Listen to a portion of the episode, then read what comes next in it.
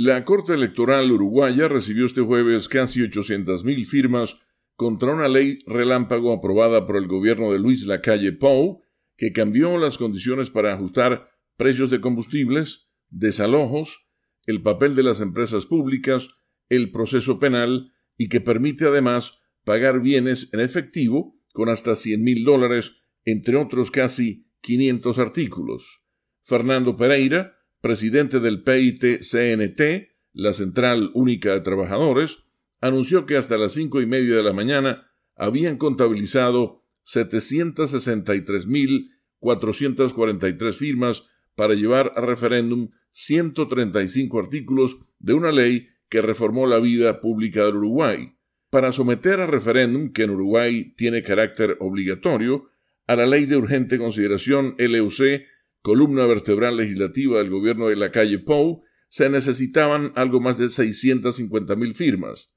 En la campaña de seis meses, cientos de miles de personas recorrieron el país explicando a sus conciudadanos los contenidos de una ley que la Comisión Pro Referéndum no duda en afirmar que fue poco debatida y poco conocida. Democratizamos los contenidos de una ley que es regresiva para los intereses del pueblo uruguayo, dijo Pereira. Mientras hablaba, seguían llegando firmas. La población no quiere que se legisle de esta manera, señaló el dirigente en referencia a lo que entiende es una escasa difusión de los contenidos de la ley. Esta sola ley, la LUC, modificó el desempeño del Estado en economía, educación, trabajo, seguridad, contempla poderes nunca otorgados a un presidente para reservar información pública sobre decisiones del Poder Ejecutivo y además otorga amplias facultades a una nueva agencia de inteligencia estatal.